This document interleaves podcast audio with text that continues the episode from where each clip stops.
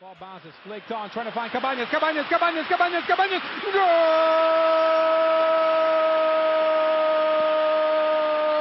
Salvador Cabanas. Salvador Cabanas ist ein Superstar. Stürmer bei Club America in Mexiko. Einer der besten in Mittel- und Südamerika. Endlich auf dem Sprung nach Europa und zur WM in Südafrika. Dahin hatte er Paraguay mit seinen Toren geschossen. Das Jahr 2010 soll seins werden, ihn zum Weltstar machen. Doch in den frühen Morgenstunden des 25. Januar 2010 in einem angesagten Nachtclub in Mexico City kommt es zu einer schicksalhaften Begegnung, an deren Ende Salvador Cabanas mit einer Kugel im Kopf in seiner eigenen Blutlache auf der Herrentoilette liegt. Cabanas überlebt wie durch ein Wunder, allerdings zerplatzen seine Träume. Insgesamt ist natürlich die Karriere von Cabanas vor und nach dem Attentat nicht mehr miteinander zu vergleichen. Und zu einem Überfluss bringen seine Frau und sein Berater ihn dann auch noch um sein Vermögen.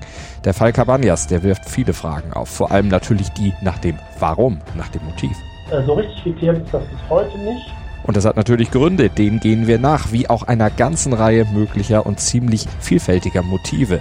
Und die reichen von Rassismus und Fremdenhass, Du beklaust die Mexikaner, das ist dein letzter Tag. über Neid bis hin zu Verstrickungen des organisierten Verbrechens. Die anderen sagen, die Weltmafia wäre schuld. Oder die mexikanischen Drogenkartelle, denn der Mann, der auf Cabanas schoss, war ein stadtbekannter Narco. Allerdings wirkt dieser Fall in vielen Aspekten wie eine Verkettung vieler unglücklicher Zufälle und vielleicht war Cabanas auch einfach nur Zur falschen Zeit am falschen Ort.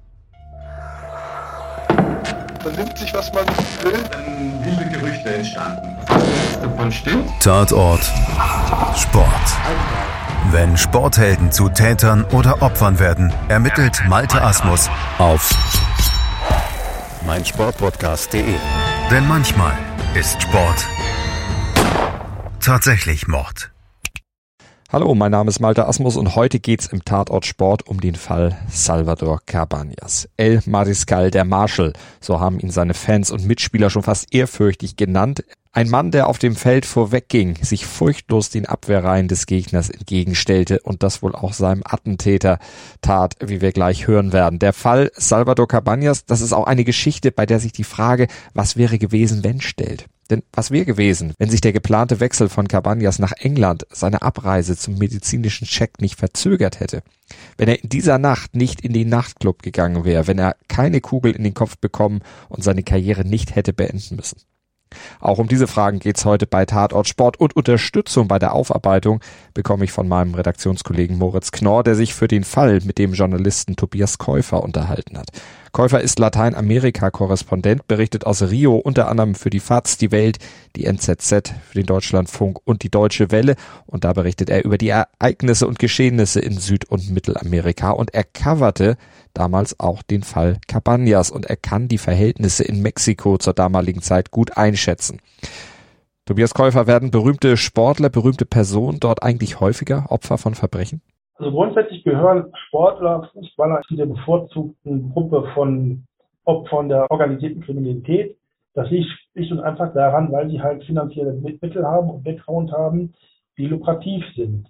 Es ist ja sehr oft so, dass zum Beispiel Fußballer aus Südamerika, aus Brasilien, äh, es gab ja mal diesen berühmten Fall um Robidio, wo ich glaube, es war die Mutter damals entführt worden ist, die äh, Reisen, die kommen ja als junge Leute nach Deutschland, nach Spanien, nach England, nach Italien äh, oder eben auch nach Mexiko, verdienen viel Geld, äh, haben aber immer noch ihre Familie oder auch ihre familiäre Strukturen im Heimatland. Und das ist natürlich für Banden, die auf Erpressung oder Entführung äh, spezialisiert sind, interessant, weil die wissen, aha, der verdient so und so viel, das steht ja meistens sogar in der Zeitung, äh, und da wollen wir ein Stück da abhaben. Und deswegen gehören halt auch Sportler und Fußballer äh, zur bevorzugten Gruppe von Opfern. Ob die jetzt überdurchschnittlich proportional betroffen sind, äh, wage ich zu bezweifeln. Ich glaube, es hält sich die Waage mit äh, anderen äh, Managern oder industriellen Unternehmern, äh, vielleicht auch äh, Schauspielern, Künstlern. Cabanas war allerdings direkt betroffen und bevor wir uns genauer mit den Ereignissen an diesem 25. Januar 2010 auseinandersetzen, also dem exakten Tathergang, da müssen wir Salvador Cabanas natürlich noch ein bisschen genauer vorstellen. Ich hatte eingangs ja schon erzählt, er war in Mexiko ein Star, ein Superstar sogar und zum Tatzeitpunkt 29 Jahre alt. Ja, Salvador Cabanas war ein Nationalspieler aus Paraguay, der zu seinen stärksten Zeiten als einer der besten Stürmer seines Landes galt. 2007 ist er sowohl zum Fußballer des Jahres in Paraguay gewählt worden, als auch zum Fußballer Südamerikas und das ist ja schon eine Hausnummer. Vor allem, wenn man sich Cabanas Lebensweg anguckt, denn der begann nicht besonders vielversprechend, erklärt Tobias Käufer. Ich weiß, dass der Cabanas aus relativ einfachen Verhältnissen kommt, dass er sich selbst in Paraguay da äh, selbst emporgearbeitet hat äh, über die lokalen Clubs und dass er da erstmal geschafft hat, überhaupt, was schon eine Leistung ist, sich auf die nationale Ebene äh, zu spielen. Und über die nationale Ebene, da spielte sich Cabanas dann weiter nach oben, wurde zum Nationalspieler und wechselte auch ins Ausland. Erst nach Chile und dann nach Mexiko, wo er dann 2006 beim Club America richtig durchstartete. Da ist er sozusagen explodiert und äh, zu einem richtigen Leistungsträger geworden.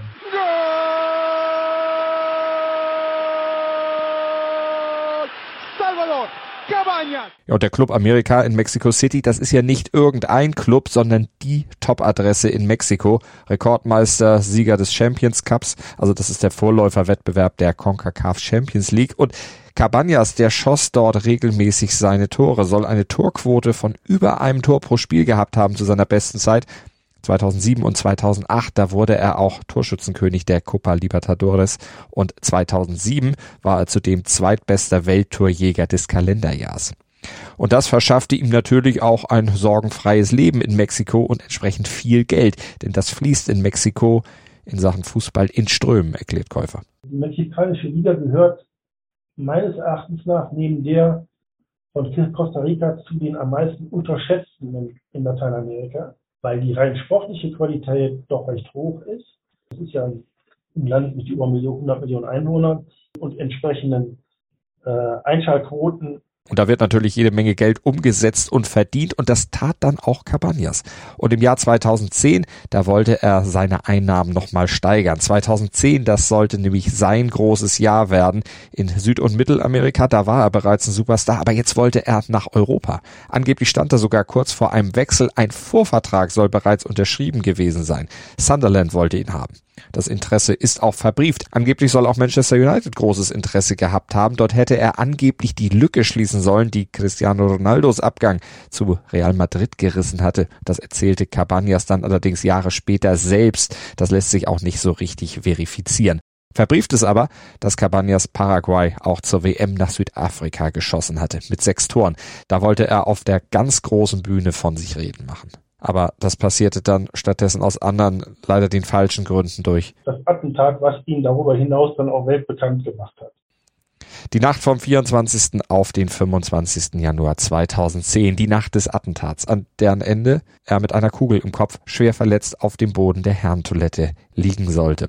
Der Tatort, eine bekannte Szenebar in Mexico City, ein Luxusetablissement namens Barbar.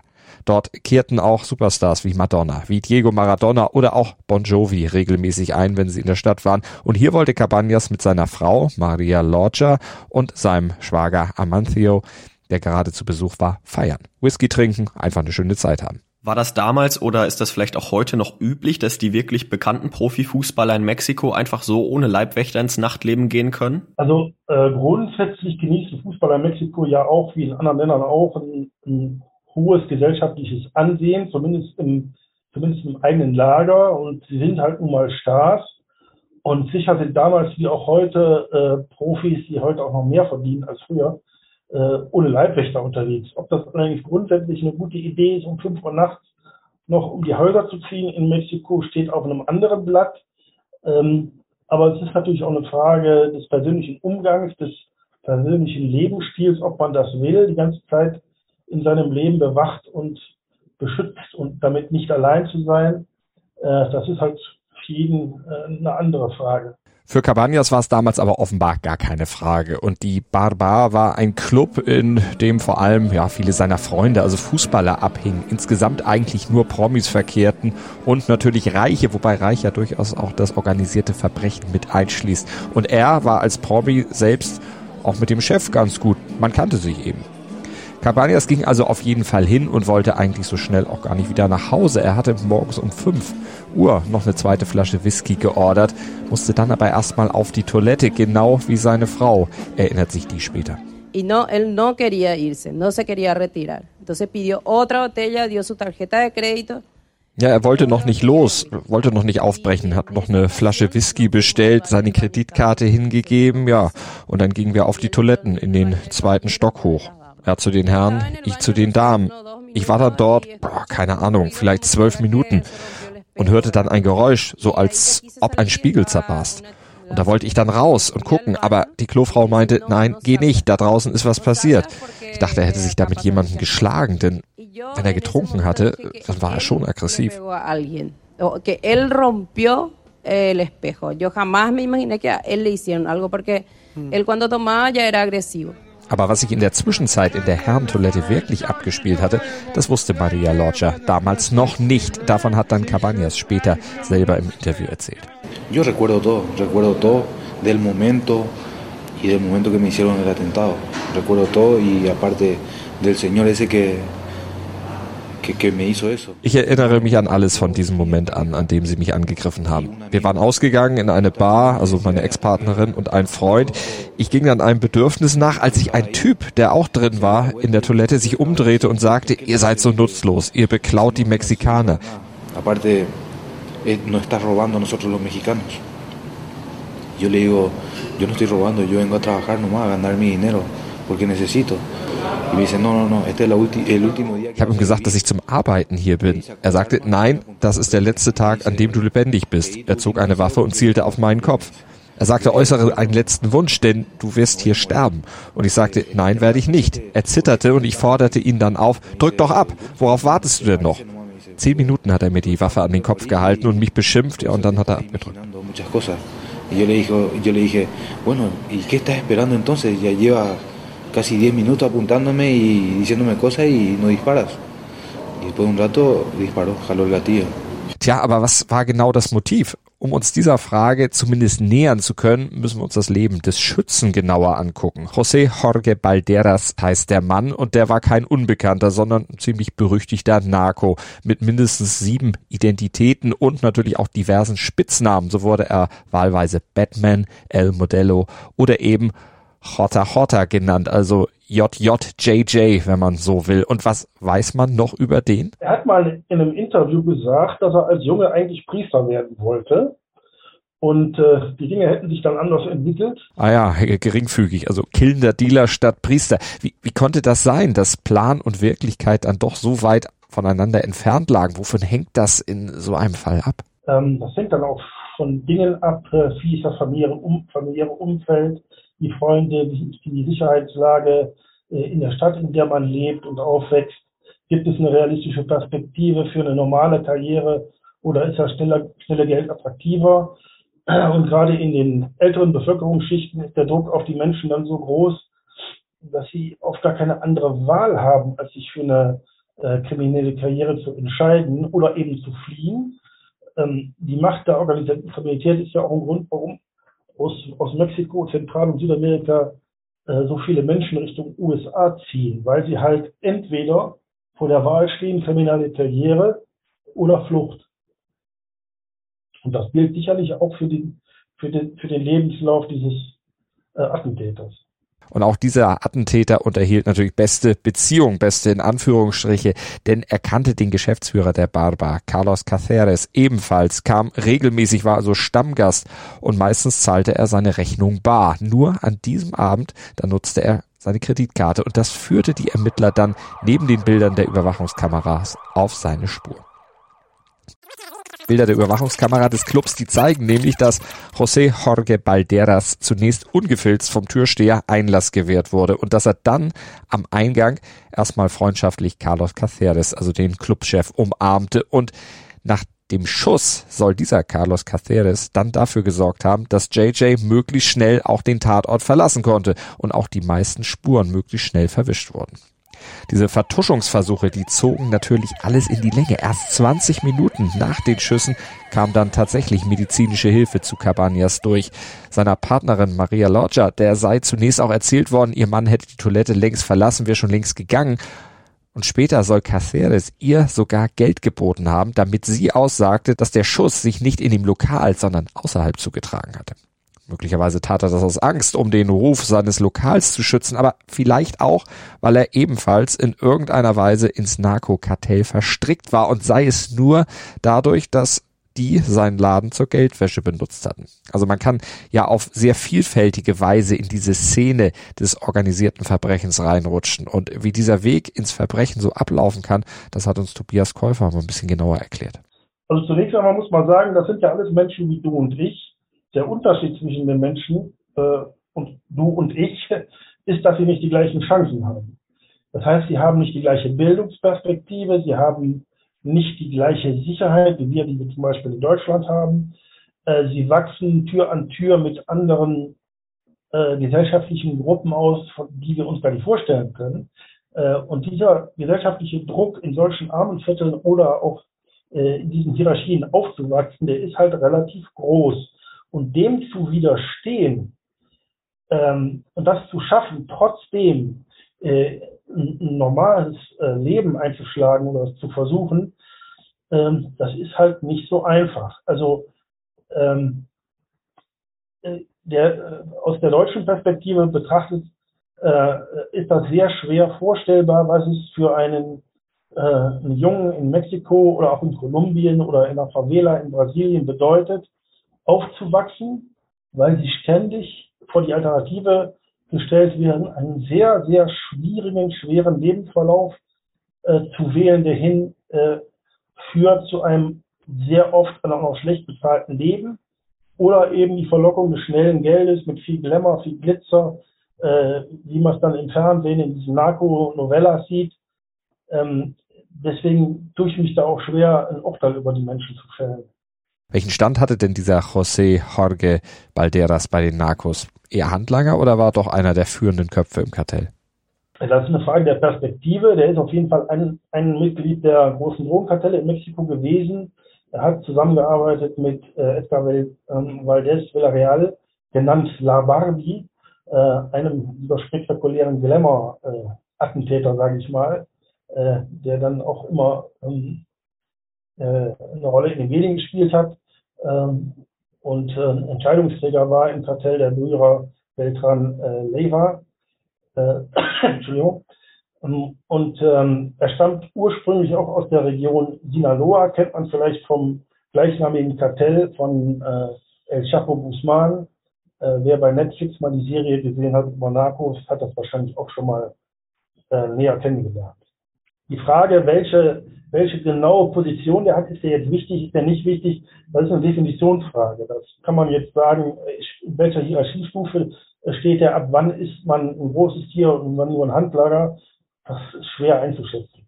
Ein größeres Tier war auf jeden Fall Edgar Valdez Villarreal, genannt La Barbie. Und der war eben ein Freund von Rota Rota und führte eine kleine, aber sehr brutale Mörder- und Schmugglerbande, und er versteckte Balderas nach dem Attentat monatelang in einem seiner Safehouses vor der Polizei. So lange bis Valdez selbst im September 2010 von der Polizei verhaftet wurde und dann von einer Kronzeugenregelung Gebrauch machte und unter anderem Balderas als Cabañas Attentäter outete. Am 18. Januar 2011, also fast ein Jahr nach dem Schuss, wurde dann auch Balderas in Mexico City endgültig verhaftet. Balderas wies allerdings in einem Interview im mexikanischen Fernsehen später alle Schuld von sich. Er habe zwar mit Cabañas Streit auf der Toilette gehabt, erzählt er hier, denn die Toiletten in der Barbar, die sind sehr eng, man habe sich angerempelt. Hotter Hotter hätte sich dafür auch entschuldigt, aber Cabañas sei sauer geworden und das hätte dann zu einer Rangelei geführt. Doch als Hotter Hotter erkannt habe, dass es sich um Cabañas handelte, da hätte er versucht, die Situation zu beruhigen. Traté de calmar la situación, pero pues el amigo no andaba muy borracho. Das klappte allerdings nicht so richtig und es stürzte dann sein betrunkener Freund und Bodyguard, genannt El Contador, in die Toilette und der habe dann die Pistole an Cabañas Kopf gehalten und abgedrückt. Das sei schließlich El Contadors Job als Leibwächter gewesen. Dafür habe er ihn bezahlt, in genau solchen Situationen eben auf ihn aufzupassen. Ja, und Cabañas habe ihn ja angegriffen und dann habe El Contador eben gehandelt. Tja, das wiederum ließ El Contador dann nicht auf sich sitzen. Er belastete seinerseits Jota Jota und dass der auch wohl wirklich geschossen hatte, das galt dann schnell als gesichert. Offen blieb lediglich eine Frage. Warum? Was war das Motiv? Und darüber haben auch Tobias Käufer und mein Kollege Moritz Knorr gesprochen.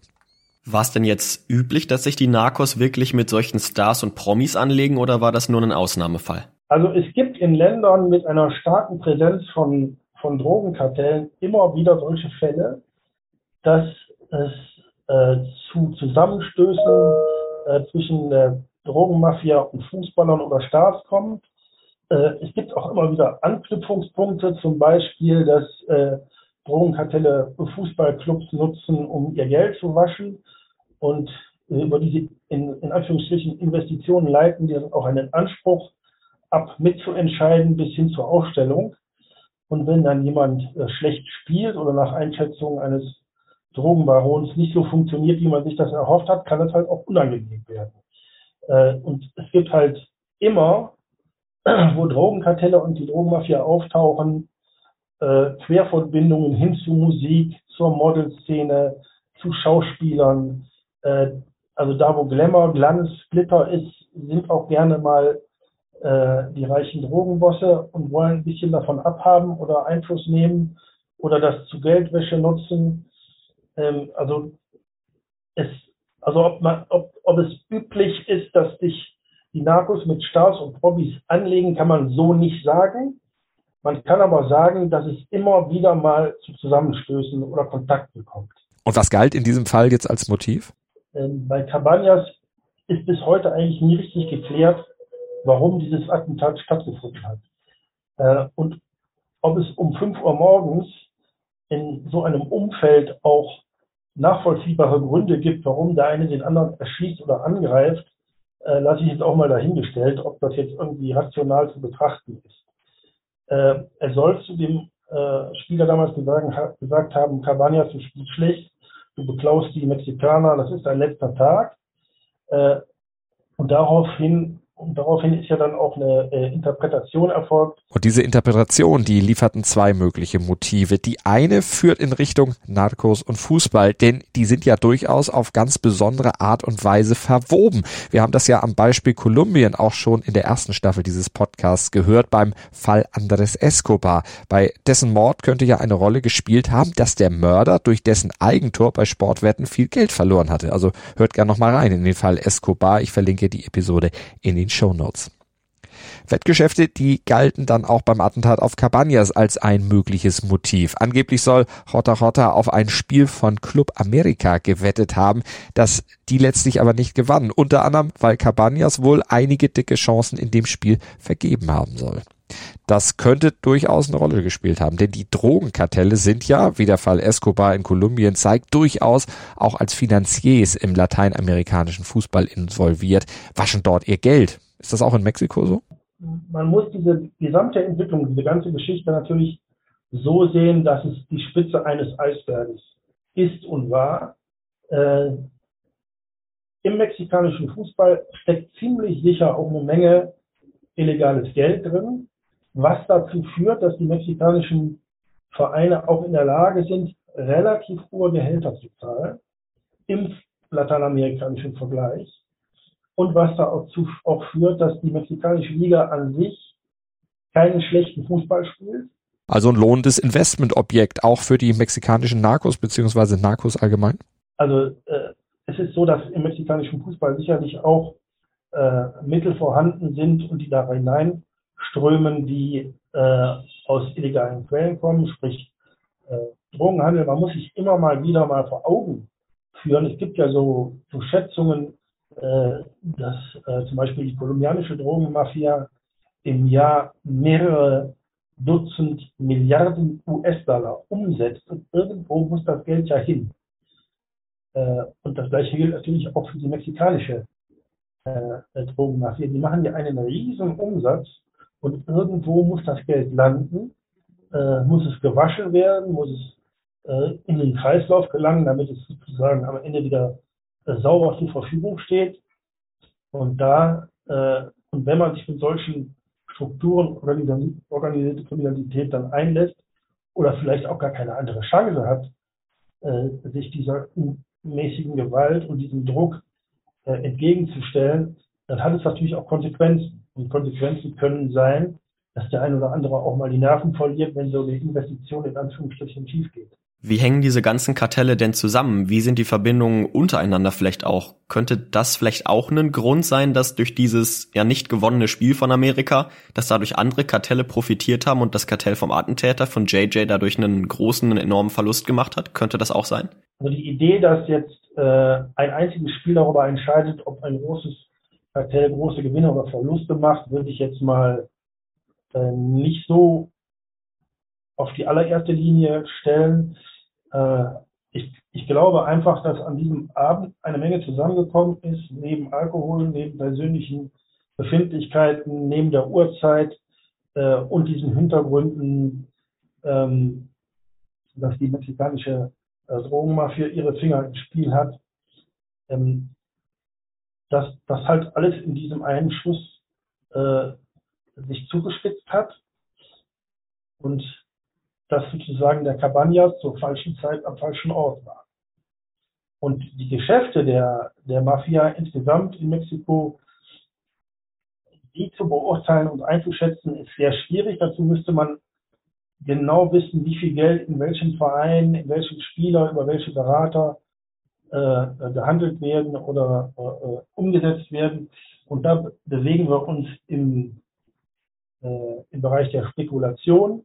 Und man hat halt auch den Eindruck, dass die mexikanischen Sicherheitskräfte und die Justiz nicht immer ein allergrößtes Interesse hat, äh, das rückhaltlos und umfassend aufzuklären. Liegt es dann ganz einfach auch daran, dass die Narcos auch da ja bekannterweise ihre Finger stark im Spiel haben und Korruption ja generell ein großes Thema ist in Mexiko? Also die Korruption ist ja nicht nur in Mexiko ein großes Thema, die Korruption des Drogenhandels ist ja weltweit ein großes Thema. Äh, wir in Europa oder in Deutschland gehen immer davon aus, dass das alles nur in Mexiko stattfindet oder nur in Kolumbien. Aber diese Leute brauchen ja auch Anknüpfungspunkte in den Konsumländern. Das Geld wird ja nicht in Mexiko oder in Kolumbien verdient, sondern das Geld wird äh, im, sage ich mal, in Anführungsstrichen im Westen verdient, in den Konsumländern, in, äh, in Europa, in Westeuropa, äh, in, äh, in den USA. Äh, man geht davon aus, dass so ein Kilo Kokain beispielsweise einen Straßenverkaufswert hat von 60.000 Euro, in der Herstellung aber nur ein Bruchteil. Das heißt, wenn man jetzt mal sagt, 59.000 Euro stehen dann dazu Verfügung, A, Justiz, Polizei, Ermittlungsbehörden, Zollbeamte, Medien äh, und Journalisten zu bestechen, dann kann man sich in etwa vorstellen, welche Macht so eine Organisation hat. Äh, und dazu braucht man eben nicht nur in Mexiko die Strukturen, man braucht sie auch in Deutschland, man braucht sie auch in, in, in den USA. Sprich, man muss Banken haben, die bereit sind, äh, mitzuarbeiten, man muss Rechtsanwälte haben, die bereit sind, so ein Geschäft äh, jenseits der Grenze mit äh, abzuwickeln. Ähm, also ich würde den Fokus dann nicht immer nur auf die Ursprungsländer richten, sondern die Verantwortung liegt auch bei den Ländern, äh, die ich jetzt mal Konsumländer nenne. Es gibt noch ein weiteres mögliches Motiv, das bei dem Attentat eine Rolle gespielt haben könnte. Wir haben es aus dem Mund von Cabañas auch schon gehört und Tobias Käufer hat es auch wiederholt. Das, was Balderas nämlich angeblich zu Cabañas gesagt haben soll. Weil er denen die Arbeitsplätze wegnimmt. Genau. Hotta Hotta soll zu dem Spieler damals gesagt haben, Cabañas, du spielst schlecht, du beklaust die Mexikaner, das ist dein letzter Tag. Und das wurde ja dann auch als Fremdenhass interpretiert. Ist denn Fremdenhass in Mexiko verbreitet? Kann das ein Grund oder könnte das ein Grund für das Attentat gewesen sein? Also es gibt auf jeden Fall in Teilen der mexikanischen Bevölkerung größte Vorbehalte gegenüber Ausländern. Das liegt daran, weil Mexiko ja nicht nur ein Ort ist, äh, aus dem viele Migranten in Richtung USA ziehen, sondern eben auch ein Durchgangsland. Äh, inzwischen ist ja Mexiko sozusagen eine Durchgangsroute geworden für Flüchtlinge aus Kuba, aus Venezuela, aus Haiti, aus Südamerika, aus Nicaragua, aus ganz Zentralamerika. Und so etwas sorgt, das wissen wir ja auch in Deutschland, immer auch für gesellschaftliche Verwerfungen und bringt nicht immer die besten Seiten der Menschen zum Vorschein. Und da ist es äh, in Mexiko nicht anders. Ich erinnere mich da daran, als vor ein paar Jahren, das ist jetzt gar nicht so lange her, ähm, eine sehr international beachtete Flüchtlingskarawane aus Mittelamerika Richtung Grenze gezogen ist, Tijuana, und da standen Mexikaner auf und trugen dann äh, Trump-Mützen äh, mit der Aufschrift, Aufschrift äh, Macht Mexiko wieder groß, Make Mexico Great Again, in Anlehnung an die Trump-Sprüche. Es gab damals auch äh, Demonstrationen gegen diese äh, Migrationsbewegungen. Also äh, es gibt auf jeden Fall in Teilen der mexikanischen Bevölkerung und auch in Teilen der mexikanischen Fußballfans, äh, da gibt es ja auch immer wieder Ausschreitungen und Gewalt, äh, sicherlich äh, auch außer, außerfeindliche Tendenzen. Kann man denn sagen, dass innerhalb der Narcos, innerhalb der Drogenkartelle dieser Fremdenhass besonders groß ist oder ist das wirklich wild verteilt über die Bevölkerung? Das ist eigentlich quer äh, verteilt über die Bevölkerung und die Drogenkartelle spiegeln ja letztendlich auch einen Querschnitt der Bevölkerung und der Gesellschaft wider. Äh, ich würde allerdings sagen, dass es wohl keine, keinen in Anführungsstrichen Geschäftszweig gibt in der Welt, der international und global so vernetzt ist wie das Drogengeschäft. Äh, insofern äh, sind eigentlich die Drogenkartelle auf internationale Kontakte und Zusammenarbeit und Beziehungen angewiesen. Ähm, also ich würde jetzt nicht sagen, dass ausgerechnet innerhalb der Kartelle ähm, es Vorbehalt oder Ausländerfeindlichkeit, die Ausländerfeindlichkeit größer ist als in anderen Teilen der Gesellschaft, aber die wird es da sicherlich auch geben. Aber fraglich, ob Fremdenhass als Mordmotiv dann hier ausreicht. Äh, was ist denn Tobias Käufers Eindruck? Was war aus seiner Sicht am Ende das Motiv für den Anschlag auf Cabanas? Ich glaube einfach, dass an diesem Abend eine Menge zusammengekommen ist, neben Alkohol, neben persönlichen Befindlichkeiten, neben der Uhrzeit äh, und diesen Hintergründen, dass die mexikanische äh, Drogenmafia ihre Finger im Spiel hat, dass halt alles in diesem einen Schuss sich zugespitzt hat. Und dass sozusagen der Cabanas zur falschen Zeit am falschen Ort war. Das hat Cabanas später auch immer wieder eingeräumt. Er hätte in dieser Nacht nicht dort sein dürfen. Er hätte, wie es sich für einen Sportler gehört, einfach zu Hause bleiben und sich auf sein Training am nächsten Morgen vorbereiten sollen. Dann wäre vielleicht nichts passiert und er hätte seine Pläne und Träume in die Tat umsetzen können. Hätte wie geplant zur sportärztlichen Untersuchung nach Sunderland fliegen können. Hätte dort in der Premier League durchstarten und mit Paraguay die WM spielen können und sich vielleicht auch sportlich einen Platz in den Fußballgeschichtsbüchern gesichert und nicht nur durch ein Attentat. Und als Fußballer, der mit einer Kugel im Kopf diverse Comeback-Versuche gestartet hatte. Dazu kommen wir gleich nochmal, denn die Kugel, die wurde nicht rausoperiert. Cabanas hätte aber vielleicht auch sein Vermögen noch, denn davon sollen sich ja seine mittlerweile Ex-Frau und sein ehemaliger Manager in der Zeit seiner Rekonvaleszenz einiges unter die Nagel gerissen haben. Wie konnte das passieren? Wie kann es passieren, dass jemand, äh, der viel Geld hat, sein Geld verliert? Äh, da kann ich nur sagen, es gibt ja auch in Deutschland äh, Fälle, äh, wo das passiert. Es gibt immer wieder berühmte Sportler, Tennisspieler, Fußballspieler, die in ihrer Karriere sehr, sehr viel Geld verdient haben und irgendwann mal nach ihrer Karriere dann plötzlich mit leeren Händen dastehen. Das liegt schlicht und einfach daran, dass man eventuell schlechte Berater hat, dass man sich darauf verlassen hat, dass andere die Geschäfte für einen selbst erledigen und dass man vielleicht auch manchmal ein bisschen zu bequem ist, äh, genauer hinzugucken. Ähm, allerdings muss man natürlich auch sagen, Leute, die aus den äh, ärmeren Bevölkerungsschichten kommen, haben schlicht und einfach nie die Chance gehabt, sich auf diesem Niveau auszubilden oder eine, eine Ausbildung zu bekommen, äh, sprich Finanzberatung oder andere Dinge.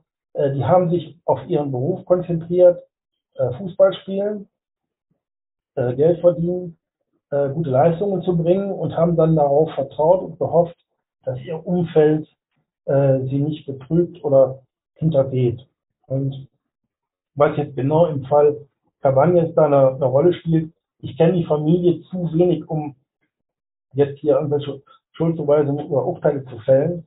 Ähm, aber was man sicherlich sagen kann, das ist ja kein Sonderfall. Äh, das hat es immer wieder mal gegeben. Und ähm, das ist halt dann schwierig zu beurteilen, was genau die Hintergründe und die, die, die, äh, ja, die Gründe waren, die dazu geführt haben, dass er sein gesamtes Geld verloren hat. Dazu müsste man äh, erstmal alle Seiten hören. Aber er ist sicherlich nicht der erste Fußballer, der sein Geld an Berater verloren hat. Das ist dann im Prinzip auch ein anderer Kriminalfall, den wir hier gar nicht untersuchen wollen. Also, dass der Fall Cabañas aber am Ende nur ein Fall von versuchten Mordes und nicht von Mord wurde, hat dann auch mit höheren Mächten zu tun, behauptet jedenfalls Cabañas. Dem sei im Koma Jesus erschienen. Davon erzählt Cabañas hier in einer TV-Doku.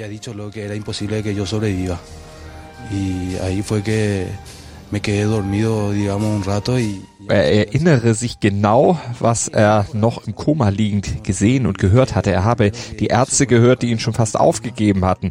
Und dann sei er durch Wolken gelaufen, habe Jesus Christus getroffen. Der habe ihn dann an der Stirn berührt, also genau an der Einschussstelle. Und dann berührte er ihn noch an der Schulter und sagte, deine Zeit ist noch nicht gekommen. Du hast noch einen langen Weg vor dir. Kehre zur Erde zurück, um den Bedürftigsten zu helfen dank der Kraft, die ich dir gewähren werde. Und kurz darauf sei Cabañas dann aus dem Koma erwacht. Klingt alles etwas wunderlich, aber dass Cabañas diesen Anschlag überlebt hatte, das grenzt tatsächlich an ein Wunder. Denn statistisch gesehen überleben nur zwei von zehn Opfern von Kopfschüssen überhaupt. Und obwohl die Kugel im Kopf verbleiben musste, eine Entfernung zu risikoreich gewesen wäre, sie sich mittlerweile hinter dem linken Ohr verkapselt hat, machte Cabañas auch schnelle Genesungsfortschritte. An eine Fortsetzung seiner Fußballkarriere war dann jedoch nicht zu denken. Er hat in verschiedenen Ligen versucht, bei verschiedenen Vereinen doch nochmal ein Comeback hinzubekommen, aber sein durch die Verletzung dann doch beeinträchtigter Sehnerv, die weiteren körperlichen Beeinträchtigungen, die erlaubten ihm dann zwar ein halbwegs normales Leben, aber eben nicht mehr das Leben eines Profifußballers und dessen weiteren Annehmlichkeiten. Das viele Geld, das hatte er dann ja, wie gehört, an seine Ex und seinen zwielichtigen Berater verloren. Aber Behalten hat er seinen Lebensmut. Er hat in der Bäckerei seiner Eltern dann gearbeitet und er engagiert sich immer noch sozial für eben benachteiligte Kinder und versucht sie von seinen Fehlern abzuhalten, wie er hier in einem Interview mit Fox Mexico erzählt. No, hice mal por haber salido y por haber estado en una, no sé, en una discoteca o algo así. Nein, es war nicht falsch, dass ich ausgegangen bin, in der Disco war oder so. Ich habe einen Fehler gemacht, weil ich ein Profi bin und der macht sowas einfach nicht. Das sage ich jungen Leuten heute. Sie sollten so etwas nicht tun, wenn sie Fußball spielen wollten oder in anderen Sportarten erfolgreich sein wollten.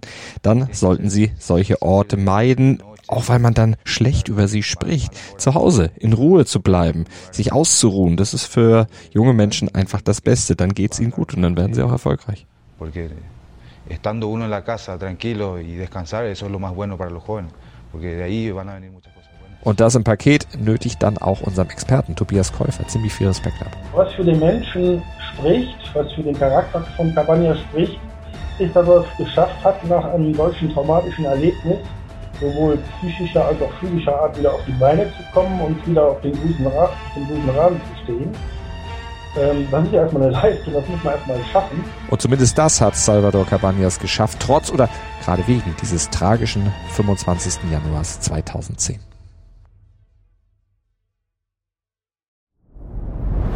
Dir hat dieser Podcast gefallen? Dann klicke jetzt auf Abonnieren und empfehle ihn weiter.